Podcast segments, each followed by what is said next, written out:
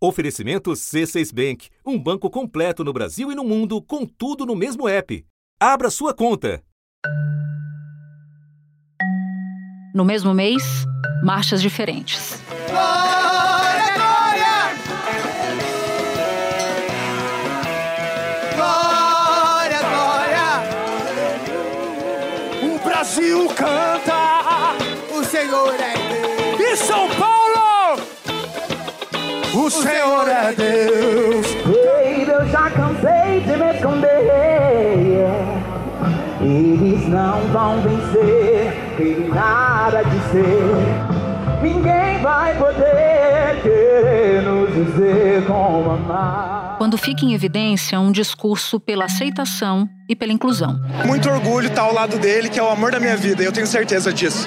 Hoje é um dia de celebrar, de comemorar e de lutar pelas nossas causas. É importante a gente conscientizar as pessoas que o amor ao próximo, independente de qual crença ele tenha, de qual opção sexual que ele tenha, é muito importante. E também a reação a esse discurso. O mês do orgulho, eu considero que hoje é o mês que Deus mais repugna na humanidade. Porque só a expressão orgulho é a expressão que mais provoca a Deus, irrita Deus e Deus condena. Deus não está com os orgulhosos. O pensamento, claro, não é unânime na comunidade evangélica e está muito longe de ser majoritário.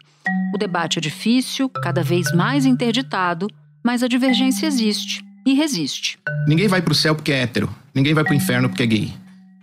Não é esse o critério de salvação. É Jesus, é o sangue de Jesus, é a nossa experiência com Jesus agora. Da redação do G1, eu sou Natuzaneri e o assunto hoje é a relação das igrejas evangélicas com a comunidade LGBT+. Um episódio para entender como são as igrejas que recebem pessoas de todas as orientações e identidades e como esse movimento lida com o campo mais conservador da comunidade evangélica. Para isso, dois convidados: o pastor Hermes Carvalho Fernandes, da Igreja Reina, no Rio de Janeiro. Ele também é psicólogo, teólogo e autor do livro Homossexualidade: Da Sombra da Lei à Luz da Graça. E Felipe dos Anjos, pastor e doutorando em Ciências da Religião na Universidade Metodista de São Paulo. Quinta-feira, 15 de junho. Pastor, a sua voz é uma das poucas dentro da comunidade evangélica que combate abertamente o preconceito contra pessoas LGBT+. O que que o levou a atuar por essa causa e até escrever um livro sobre isso? O que fez a, a, a virada na minha vida, digamos assim, eu já era pastor há oito anos, quando Deus me presenteou com uma filha com necessidades especiais, né, uma filha deficiente. O que fez com que eu revisitasse uma série de, de conceitos teológicos uh, e começasse a olhar para alguns segmentos sociais com um olhar mais empático. Começou ali, mas de maneira ainda muito incipiente. Posteriormente, eu ingressei numa faculdade de psicologia, o que me ajudou muito a compreender a, a condição humana e me fez reavaliar boa parte dos meus posicionamentos teológicos. E na clínica psicológica, para vocês terem uma ideia, o meu primeiro paciente foi um pastor de uma igreja tradicional, casado, e que estava em crise com a sua sexualidade. A partir daí, uh, eu comecei a atender muitas pessoas em situação parecida, tanto pastores quanto filhos de pastores, como uh, eu acredito que pelo menos 90% dos meus pacientes vêm desse contexto, né, do, deste mundo evangélico. E isso me, me fez uh, buscar entender um pouco mais e fazer pontes entre o que a psicologia me dizia e o que eu encontrava nas escrituras sagradas.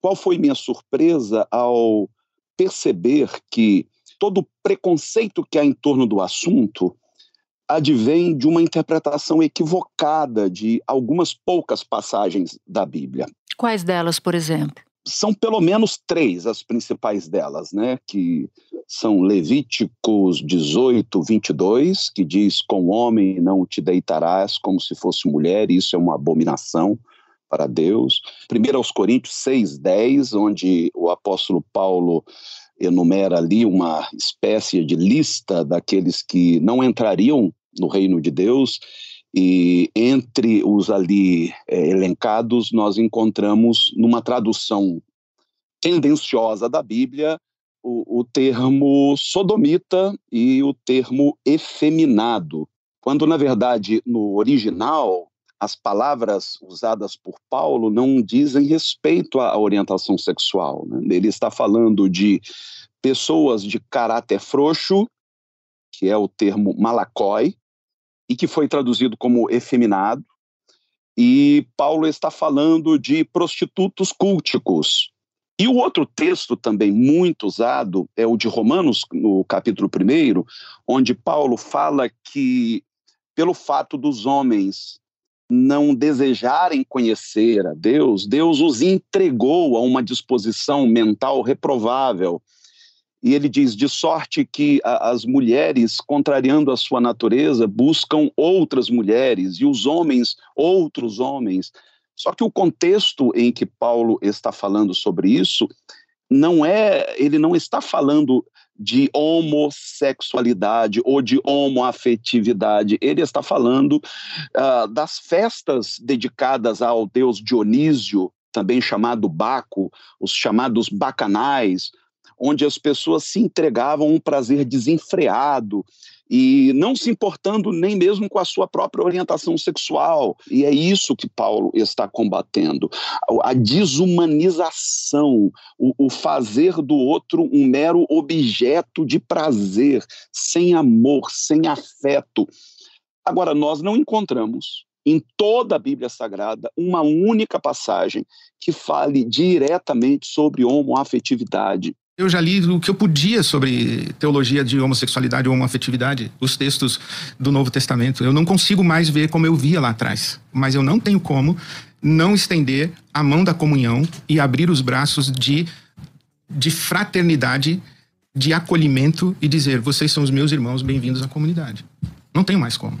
Aí eu fui num pequeno grupo da igreja que não gostou e tal, eu fui lá esclarecer.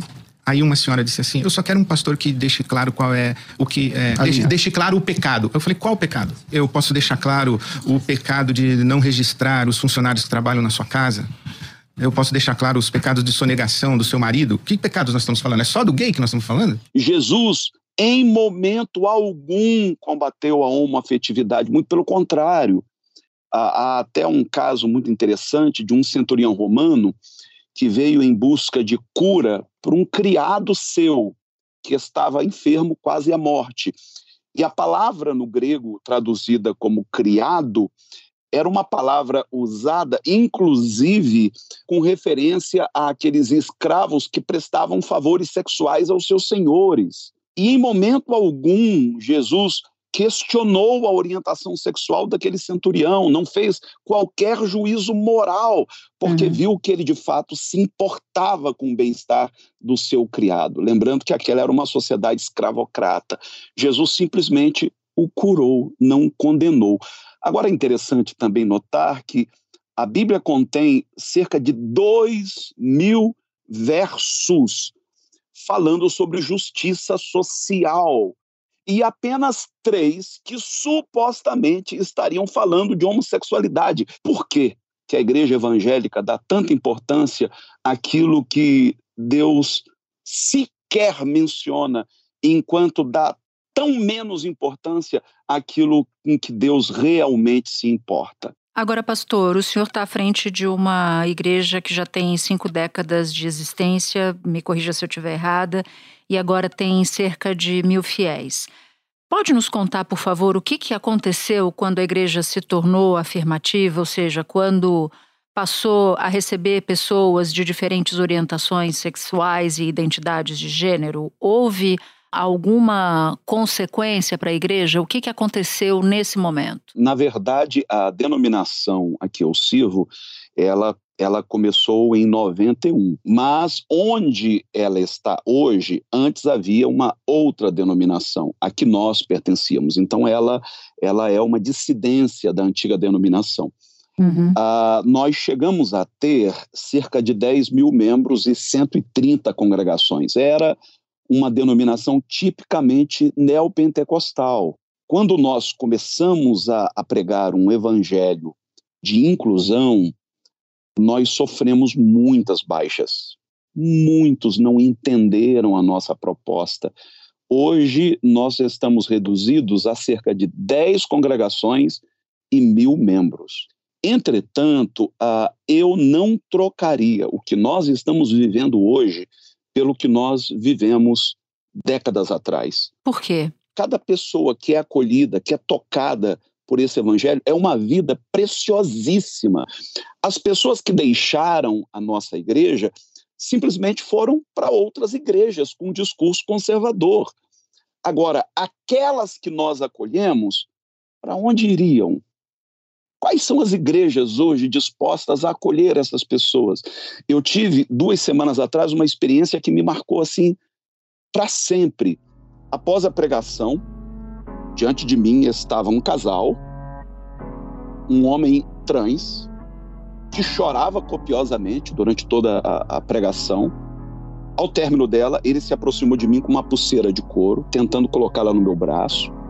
Mas a pulseira não cabia e ele insistia, e eu constrangido, sem saber por que ele estava fazendo aquilo. De repente, ele olha e diz: Pastor, essa pulseira tem um significado muito especial para mim, porque ela pertencia ao meu melhor amigo, homem trans, que na semana passada tirou a vida.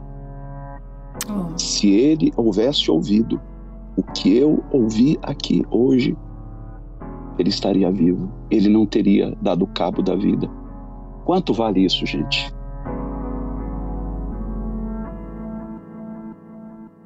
De que adianta eu arrastar multidões com teologia de prosperidade? De que adianta arrastar multidões com esse conservadorismo doentio, com esse fundamentalismo que tão mal faz a alma humana? Eu, sinceramente, prefiro ser execrado, como muitas vezes sou nas redes sociais, por não entenderem a nossa proposta, mas salvar aqueles que, aos olhos de boa parte da igreja evangélica, não têm salvação, a menos que abra mão da sua orientação sexual. Pastor, muito impressionante esse relato que o senhor acabou de fazer. Eu agradeço muito a sua participação aqui no assunto e desejo um bom trabalho para o senhor. Obrigado, foi um prazer estar aqui com vocês. Sucesso. Espera um pouquinho que eu já volto para falar com Felipe dos Anjos. Com o C6 Bank, você está no topo da experiência que um banco pode te oferecer. Você tem tudo para sua vida financeira no mesmo app, no Brasil e no mundo todo. A primeira conta global do país e atendimento personalizado, além de uma plataforma de investimentos em real e dólar com produtos exclusivos oferecidos pelo C6 em parceria com o JP Morgan Asset Management. Quer aproveitar hoje o que os outros bancos só vão oferecer amanhã? Conheça o C6 Bank. Tá esperando o quê? C6 Bank. Pastor Felipe, o que, que, explica o surgimento dessa frente mais progressista entre os evangélicos? Quais os fatores você considera decisivos, por exemplo, para encontrar e agregar essas pessoas que se sentiam isoladas e até alijadas da igreja? Bom, Natuza, há pouquíssimo tempo atrás, em termos históricos, os evangélicos eram uma população minoritária no país. Em 2010, de acordo com o censo, 86% da população se identificava como cristã. A população católica, então, encolheu e os evangélicos saltaram de 22% em 2010 para 31% em 2019, segundo o Datafolha. Os evangélicos não só cresceram, como se pluralizaram. Dentro uhum dessa minoria em crescimento, chamada evangélica, vimos a emergência, então, de muitas outras minorias teológicas, sociais, raciais, sexuais, culturais e políticas. Em que pese as muitas tentativas de se produzir uma certa unidade dentro desse campo, os evangélicos se pluralizaram. E dentro dessa pluralização, nós assistimos, então, à emergência de grupos progressistas, de muitos grupos progressistas que foram é, empoderados, em certo sentido, é, a partir da emergência, especialmente da internet, que possibilitou o reconhecimento, a identificação, o encontro e um, a, a criação de um certo laço social dentro desse progressismo. Dos mais de 210 milhões de brasileiros, os evangélicos representam aproximadamente 30% da população. Agora, a gente está falando, portanto, pelo cenário que, que você nos descreve, um cenário de uma divisão, claro. O grupo progressista bastante minoritário, ao que, ao que parece, e um campo conservador bastante hegemônico.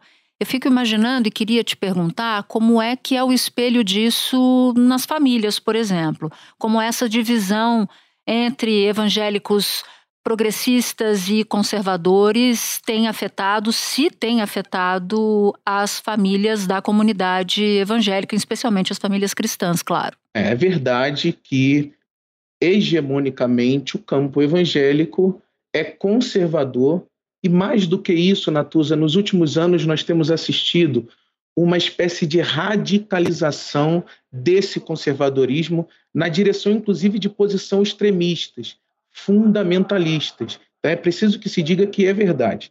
O campo majoritário é hegemônico numa perspectiva de radicalização. Os evangélicos constituem um grupo muito heterogêneo. Tem gente, inclusive, de esquerda nos grupos evangélicos, na Baixada Fluminense, tem vários grupos quem acompanha entre batistas, mas o, o, bolsonarismo se organizou um partido evangélico, sejam grupos evangélicos que eram muito fragmentados e que se concentraram no bolsonarismo. Porém, dentro desse campo, como disse, tem surgido muita pluralidade, muita diversidade. Só que essa diversidade em si, essa pluralidade em si, ela não pode ser tratada como o objeto ou o motivo das divisões no interior da igreja e nem mesmo como o motivo das divisões no interior das famílias.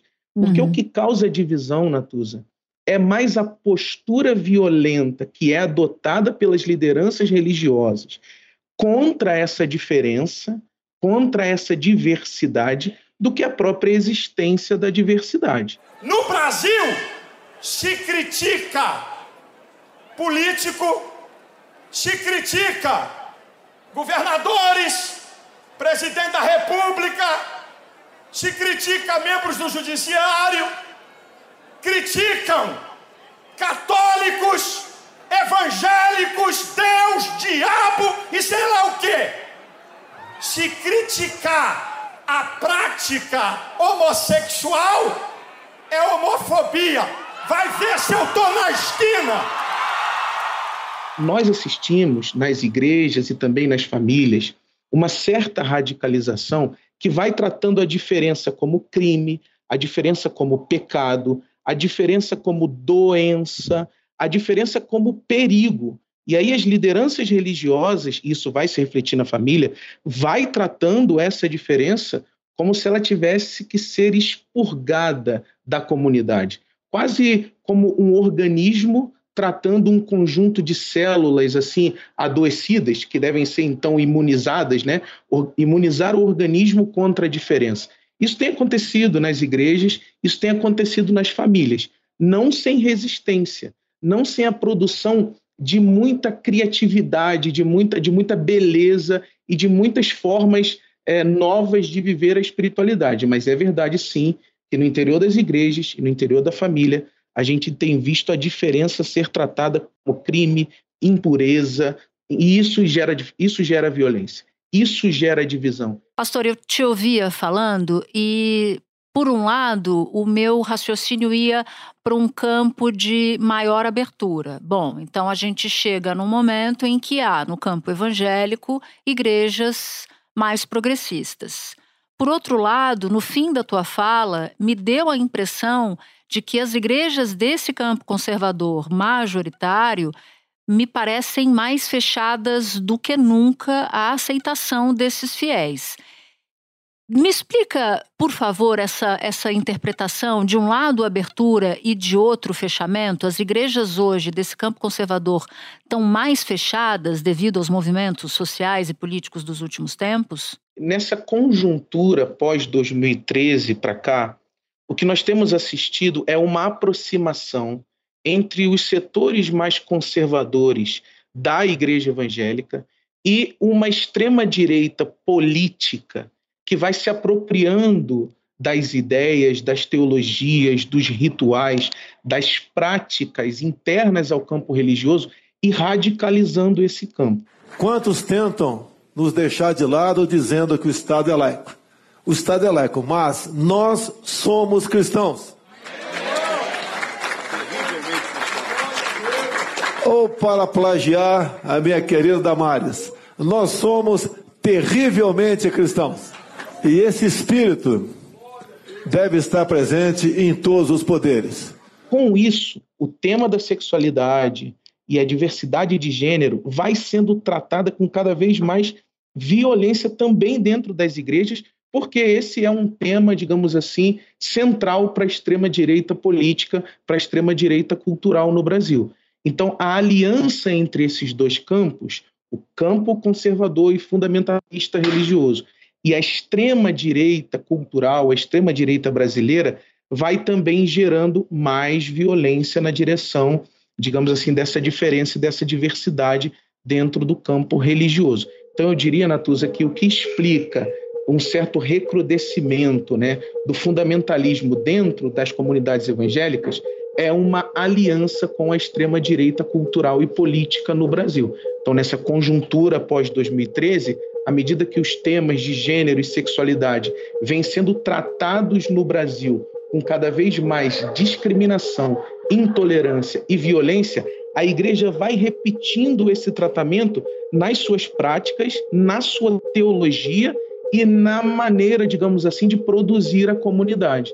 Então, digamos, se a comunidade política bolsonarista se organiza a partir de um ódio à diferença, a comunidade religiosa, que é aliançada a esse espectro político, vai também agindo, e, e, a partir da teologia e da prática pastoral, com essa mesma postura de ódio, de discriminação e de intolerância. Então, é verdade, as igrejas têm se tornado cada vez mais violentas a essa diferença e talvez como resistência e reação, têm surgido muitas pequenas comunidades de fé produzindo as suas próprias experiências, produzindo as suas próprias comunidades para dar conta da espiritualidade sem estar necessariamente vinculada a esse, a esse fundamentalismo religioso, esse fundamentalismo e radicalismo político. Pastor Felipe, muito obrigada pela participação, muito obrigada pelas explicações todas. Eu que agradeço. Sucesso a todos e todas. Um dos áudios que você ouviu neste episódio é do portal Terra. Este foi o assunto, podcast diário disponível no G1, no Globoplay ou na sua plataforma de áudio preferida. Vale a pena seguir o podcast na Amazon ou no Spotify, assinar no Apple Podcasts, se inscrever no Google Podcasts ou no Castbox e favoritar na Deezer. Assim você recebe uma notificação sempre que tiver um novo episódio. Comigo na equipe do assunto estão Mônica Mariotti, Amanda Polato, Tiago Aguiar, Luiz Felipe Silva, Tiago Kazuroski, Gabriel de Campos, Nayara Fernandes e Guilherme Romero. Eu sou Natuzaneri e fico por aqui. Até o próximo assunto.